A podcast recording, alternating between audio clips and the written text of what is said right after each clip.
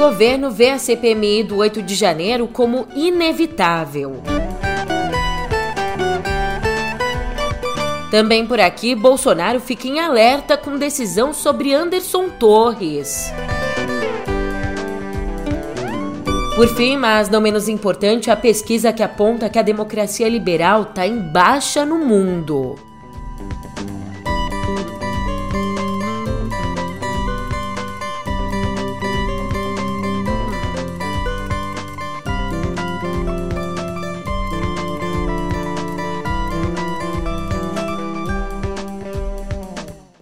Ótimo dia, uma ótima tarde, uma ótima noite para você. Eu sou a Julia Keck e aí vem cá, como é que você tá, hein?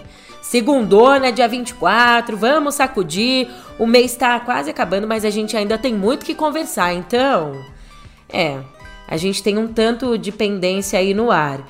Pelo menos um caminho meio que tá dado, o caminho da CPME. Esse já parece certo. E é sobre isso que a gente conversa agora no pé do ouvido. Música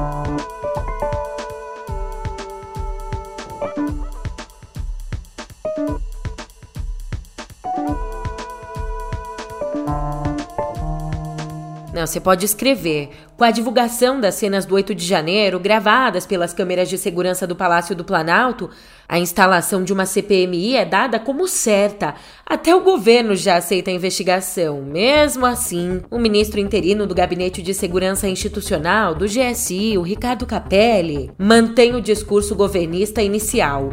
Ele acha que a comissão só reafirma que houve uma tentativa de golpe, pois, nas palavras dele, não é possível falsificar a história. Ele também acha que o Congresso deveria manter o foco na aprovação de medidas essenciais, como o ajuste fiscal. E numa entrevista ao Congresso em Foco, ele disse estranhar o sumiço do general Heleno, ex-chefe do GSI, sob Bolsonaro, indicando que as investigações da Polícia Federal, muito possivelmente, vão apontar o envolvimento do Heleno nos atos golpistas. Vou abrir uma aspas aqui para o Ricardo Capelli. Ele diz bem assim: o Heleno desapareceu. Acho que quem se esconde teme a verdade. Essa é minha opinião. O general Heleno está escondido. Onde? Quem consegue falar com ele? Fecha aspas. O Capelli ainda aproveitou para criticar outros dois generais bolsonaristas, o ex-candidato a vice-presidente, o Walter Braga Neto, e também o ex-secretário-geral da presidência, o Luiz Eduardo Ramos. Por outro lado, nessa mesma entrevista, o Capelli elogiou os também generais Gonçalves Dias, que deixou o GSI na quarta-feira, em meio toda aquela crise, e elogiou também o Tomás Paiva, comandante do Exército. Além disso, ao Congresso em Foco destacou a importância do GSI e da divulgação das imagens do 8 de janeiro.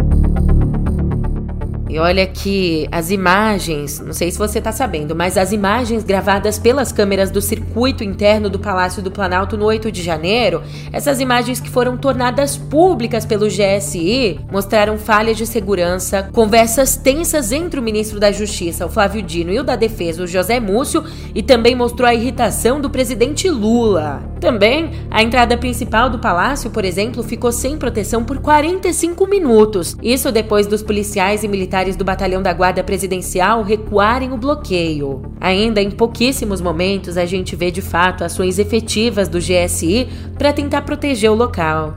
E aí, sobre isso, ontem, a Polícia Federal informou ao Supremo que coletou 4.410 horas 4.410 horas de filmagens das câmeras de segurança do Planalto, do Congresso e do próprio Supremo no dia dos ataques. Também ontem, a PF tomou o depoimento de nove militares que trabalhavam no 8 de janeiro.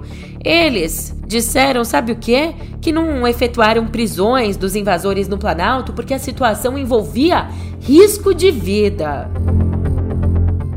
Bom, e já que a gente está nessa conversa sobre os atos golpistas, Anderson Torres ele segue e continua preso desde o dia 14 de janeiro. Cada vez mais deprimido, o estado em que ele se encontra tem preocupado cada vez mais quem está do lado de fora. É que a PGR emitiu um parecer favorável à soltura do Torres. Mesmo assim, com esse parecer, o ministro Alexandre de Moraes indeferiu o pedido de soltura na quinta por conta do que chamou de fortes indícios do envolvimento dele com a minuta do golpe. Isso entre outras cositas. E é aí que essa decisão de indeferir deixou Bolsonaro em alerta. Quem trouxe isso foi o Josias de Souza. Ele diz que, abre aspas, o despacho deixou alvoroçados também o ex-chefe do preso e alguns dos seus operadores políticos. Em privado, Bolsonaro disse a aliados estar convencido de que Moraes, o antigo desafeto dele, prolonga o suplício de Torres para forçá-lo, para forçar o ex-auxiliar a incriminar Bolsonaro nos inquéritos sobre o 8 de janeiro. Fecha aspas. Agora, quem traz um outro ponto importante é a Miriam Leitão. Ela diz que a luta do 8 de janeiro não terminou. Os que cometeram crimes ou se acumpliciaram com os criminosos querem mudar a história. E se a mentira prevalecer sobre o que foi aquele momento, não é o governo que vai ficar mal, é a democracia que correrá riscos mais uma vez. A gente tem que pensar nisso aqui acima de tudo. Governos vão, vêm, mas a nossa democracia tem que seguir firme e forte. Bem, olhando agora para o atual governo, o ministro da Justiça, o Flávio Dino, barrou a indicação do João Carlos Maier Soares para o TRF1, a corte que julga processos iniciados por quase 40% da população em mais de 80% do território brasileiro. Mas por que isso? Então, como disseram interlocutores do Dino ao blog da Andréa Sadi, o Maier teria sido barrado porque é bolsonarista e próximo de ninguém mais, ninguém menos que o Anderson Torres. Mas essa decisão acabou dando um pontapé inicial, ainda na sexta, numa crise entre o Congresso e o governo, já que o Maier é apoiado por adversários políticos, nomes opostos como Arthur Lira e Renan Calheiros e até mesmo pela presidente do PT, a deputada federal Glaze Hoffman. Bem, a palavra final, se ele vai assumir ou não, deve ser do presidente Lula. Agora, se você achou que a gente ia passar pela data do feriadão na tranquilidade, só teriam crises políticas pontuais, a gente nem ia tocar no tema do feriadão, que nada. Numa série de posts pelo Dia de Tiradentes, o governo de Minas, o governo do Romeu Zema, dando nome aos bois, né? Nessas publicações, o governo chamou a Inconfidência Mineira de golpe e disse que os participantes não confessaram seus crimes. Como você pode imaginar, as publicações foram criticadas, inclusive por deputados federais de oposição, como Paulo Guedes, o que levou a uma edição do texto. Nessa edição, a palavra crimes foi substituída por atos. Originalmente o texto dizia assim, abre aspas, a data de hoje recorda a luta dos inconfidentes mineiros pela liberdade do Brasil e dos brasileiros. Temendo as consequências do golpe à coroa portuguesa, os inconfidentes não confessaram seus crimes, o único a fazê-lo foi Joaquim José da Silva Xavier, que tornou-se o mártir Tiradentes ao receber a pena mais dura em 21 de abril de 1792. Minas respira liberdade, está em nossa bandeira. Viva Tiradentes! Fecha aspas. E aí, também na mesma sexta, o Zema homenageou o senador Sérgio Moro com a medalha da Inconfidência, enquanto o ex-presidente Michel Temer foi homenageado com o Grande Colar. Enquanto isso, uma dica legal, né, para a gente tentar entender é, como chegamos até aqui a partir da arte. Pode ser. Duas obras audiovisuais tentam agora desvendar quem foi o Paulo César Farias. O PC Farias, o tesoureiro da campanha presidencial do Fernando Collor, lá em 1989, e ele que três anos depois disso foi o pivô do impeachment do Collor. Eu tô falando disso porque uma dessas obras, o documentário Morcego Negro, foi destaque no festival É Tudo Verdade, recebendo menção honrosa como melhor longa brasileiro. Já a segunda obra, a série de ficção Segredos Tropicais, que ainda está em desenvolvimento pela Boutique Filmes, e sendo produzida por Gustavo Melo e Guilherme César, essa série vai se concentrar nos dois últimos anos de vida do PC Farias. E ao que a filha dele, a Ingrid Farias, desempenhou um papel fundamental nas duas produções. Ela tem o objetivo de mostrar um outro lado do pai. Mas antes da gente pular para viver, presta bastante atenção aqui. Como aconteceu há 100 anos na Europa, a democracia liberal de novo está em baixa no mundo. Pois é, a pesquisa anual do Instituto Videm da Suécia mostrou que o número de democracias plenas no planeta caiu de 44 em 2009, quando atingiu o patamar mais alto para 32 no ano passado. Enquanto isso, as ditaduras subiram de um piso de 22 em 2012 para 33 no ano passado. E um dado que preocupa os especialistas são exatamente aquelas que estão no meio do caminho, né? As chamadas autocracias eleitorais, como a Polônia e a Hungria, e as democracias falhas, uma categoria na qual a pesquisa inclui o nosso Brasil.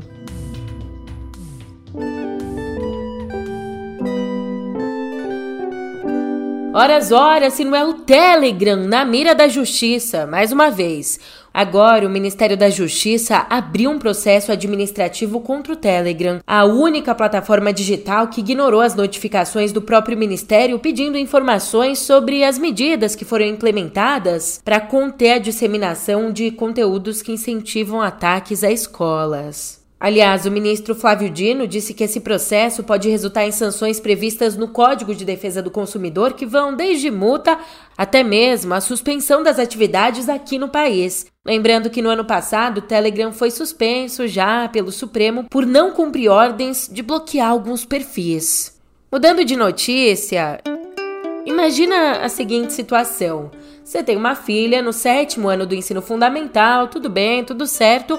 E aí um dia você recebe uma proposta de trabalho irrecusável, aquela dinheirama, aquele reconhecimento ou o trabalho que você sempre quis e toda a sua família se muda com você para Portugal. Até aí tudo lindo. Só que você tem que lidar com uma questão. Em que série eu vou matricular minha filha? Afinal, os ciclos de ensino são diferentes no Brasil e Portugal. Sétimo ano aqui não é o que é o sétimo lá. E além de você ficar matutando isso, o trâmite, presta atenção no processo.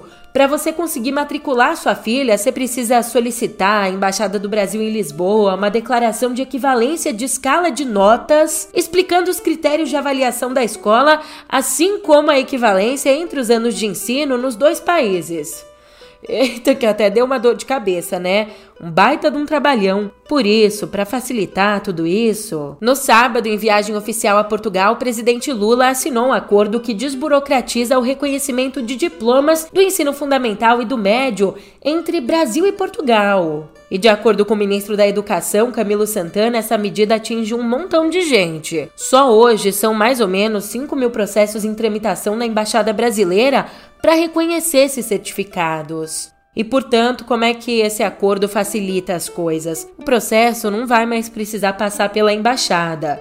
Simplesmente foi criada uma tabela oficial que define o ano de transferência na escola do outro país de uma forma automática. Por exemplo, eu vou lá e jogo na tabela que a minha filha está no sétimo ano no Brasil. E aí, automaticamente, eu sou avisada sobre qual série ela deve ser matriculada em Portugal. Já uma outra questão, né, a revalidação de cursos do ensino superior, ela deve ficar para uma próxima reunião da cúpula no ano que vem. E aproveitando que a gente está no assunto educação, eu vou te fazer uma pergunta, mas eu quero sinceridade aqui. Você já pensou em aprimorar o seu inglês? Você tem essa vontade de aprimorar o seu inglês sem pagar por material didático, sem assistir aquelas aulas gravadas, nem ter que adaptar sua rotina a uma grade rígida de aulas? Então, você tirou a sorte grande com esse recado aqui. Acredita em mim, você tem que conhecer o Cambly. Essa plataforma aqui, essa plataforma de aprendizagem digital, oferece aulas 100% ao vivo com professores nativos. E você quer mais? As aulas podem ser em grupos de até três alunos de vários lugares do mundo ou até mesmo, se você preferir, podem ser aulas particulares, personalizadas, focadas no que você precisa, como melhorar o seu desempenho em reuniões ou se preparar para uma viagem. Aqui você escolhe o tema das aulas e a hora que quer estudar. Tudo isso por um preço muito acessível.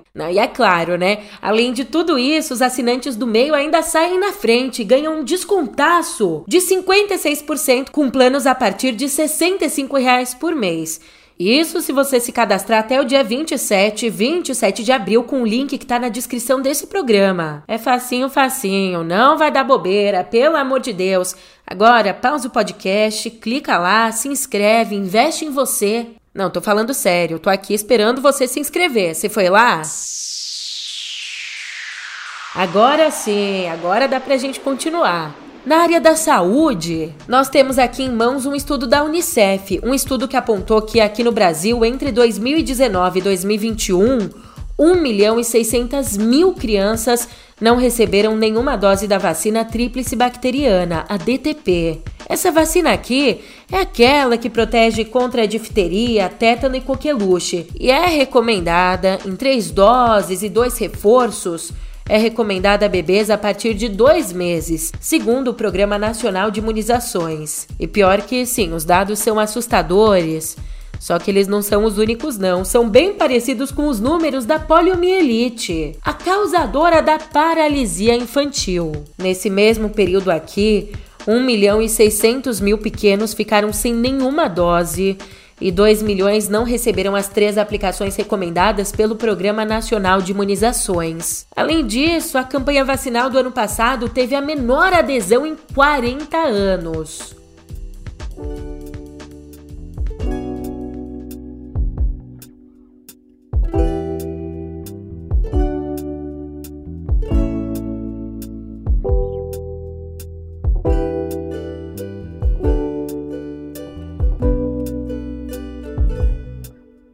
Aqui no nosso Papo em Cultura, eu acho que você concorda comigo que a perda gestacional é uma das dores mais profundas, um dos processos mais complexos que uma pessoa pode atravessar.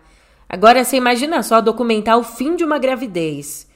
Isso não é tarefa para qualquer cineasta, ainda mais quando a cineasta é a gestante em questão. Desde pequena a gente cresce pensando: o que é ser mãe? Desde sempre, meu sonho era ter um filho, desde sempre.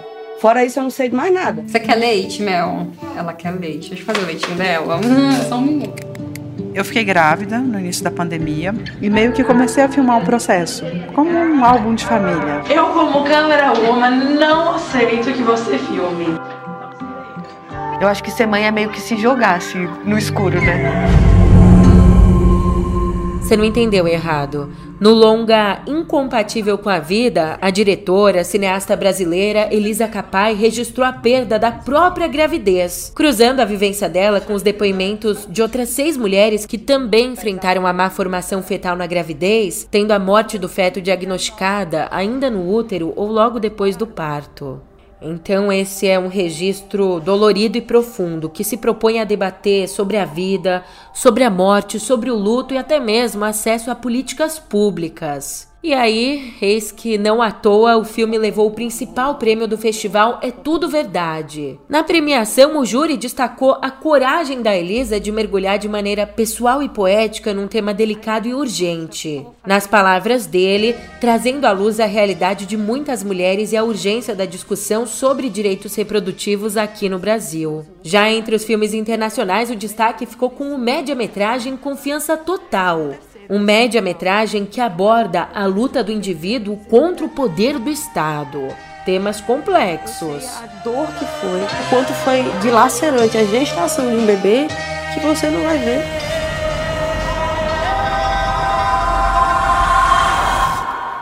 No audiovisual a gente tem a Elisa, enquanto isso nas prateleiras, uma outra mulher da pesada. Já premiada no ano passado com o Jabuti de Ilustração pela obra Origem, uma obra que retrata as memórias de uma viagem à África. Agora, a artista mineira Ana Cunha volta com sucesso a esse tema. Dessa vez, ela ganhou o prêmio A Elige pelo conjunto de ilustrações para o livro Os Príncipes do Destino, os Odus de Ifá e suas histórias extraordinárias. Um livro de Reginaldo Prani. Essa obra trata de 16 príncipes africanos encarregados de preservar as tradições orais dos seus povos. E ó, o céu é o limite, tá? Daqui uns meses, lá em outubro, a Ana vai levar esses e outros trabalhos à Bienal de Ilustração de Bratislava, na Eslováquia, um dos mais importantes eventos do gênero no mundo. E temos duas despedidas aqui.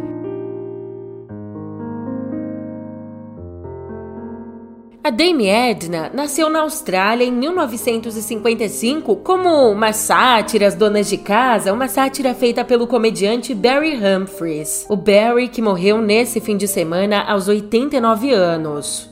Quando, duas décadas depois, ele a apresentou ao público inglês, a paixão foi imediata.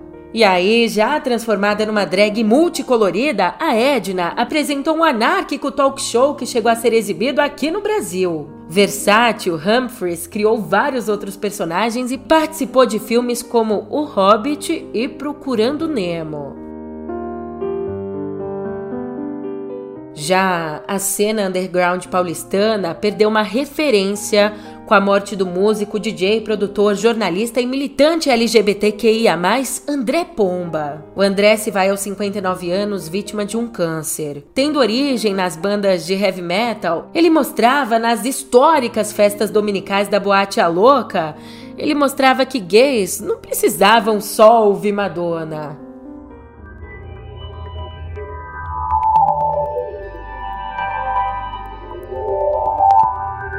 Você sabia que no finzinho da semana passada, na quinta, o Twitter terminou de remover o selinho de perfis verificados? É, terminou de derrubar os selinhos concedidos antes do Elon Musk assumir a empresa, transformando assim o verificado num dos principais benefícios do serviço de assinatura Twitter Blue. E ó, nem o Papa Francisco nem o Papa escapou. Depois de perder o certificado de verificação, as contas do pontífice, que não aderiram à assinatura paga, ganharam o selo cinza, um selo criado para identificar instituições e pessoas ligadas a governos ou a organismos multilaterais. Só que assim, o Papa não escapou, mas, por um outro lado, o Musk decidiu forçar a verificação de algumas celebridades, como o próprio jogador de basquete, o LeBron James e o escritor Stephen King. E para isso, Musk foi lá e pagou ele mesmo pelo selo de verificação dessas, desses artistas. É, ele fez questão de ter esse pessoal na rede. Bem, a gente também tem novidades do WhatsApp. É que daqui para frente o app vai permitir que a gente salve permanentemente para sempre as mensagens temporárias. Julia, isso faz sentido? Ah, não precisa fazer sentido. Você só precisa sentir. com essa atualização, por meio da ferramenta Salvar na Conversa, os usuários que estão usando a função de chat temporário vão poder indicar quando quiserem guardar uma informação ou mesmo uma conversa toda. Daí o remetente vai ser notificado e vai poder decidir se autoriza ou não que o conteúdo seja salvo. Segundo a Meta, a dona do WhatsApp, o recurso vai ser lançado globalmente nas próximas semanas. Já eu, eu me lanço agorinha pra despedida. Pô, obrigada pela companhia nesse começo de semana e você sabe, a gente se vê por aqui. Até mais.